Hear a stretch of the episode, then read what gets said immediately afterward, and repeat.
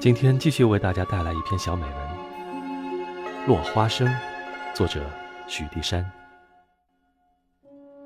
我们家的后园有半亩空地，母亲说：“让它荒着怪可惜的，你们那么爱吃花生，就开辟出来种花生吧。”我们姐弟几个都很高兴，买种、翻地、播种、浇水，没过几个月，居然收获了。母亲说。今晚我们过一个收获节，请你们的父亲也来尝尝我们的新花生，好不好？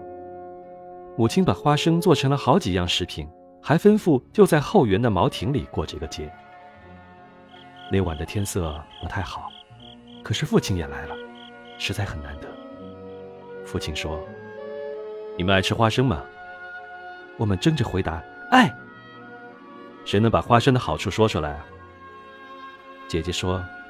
花生的味道很美，哥哥说：“花生可以榨油。”我说：“花生的价钱便宜，谁都可以买来吃，都喜欢吃，这就是它的好处啊。”父亲说：“花生的好处很多，有一样最可贵，它的果实埋在地里，不像桃子、石榴、苹果那样，把鲜红嫩绿的果实高高的挂在枝上，使人一见就生爱慕之心。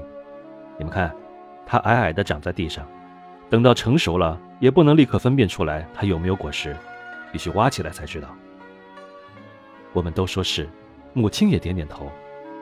父亲接下去说：“所以你们要想花生，它虽然不好看，可是很有用。”我说：“那么，人要做有用的人，不要做只讲体面而对别人没有好处的人，对吗？”父亲说：“对。”这是我对你们的希望。我们谈到深夜才散，花生做的食品都吃完了，父亲的话却深深地印在我的心上。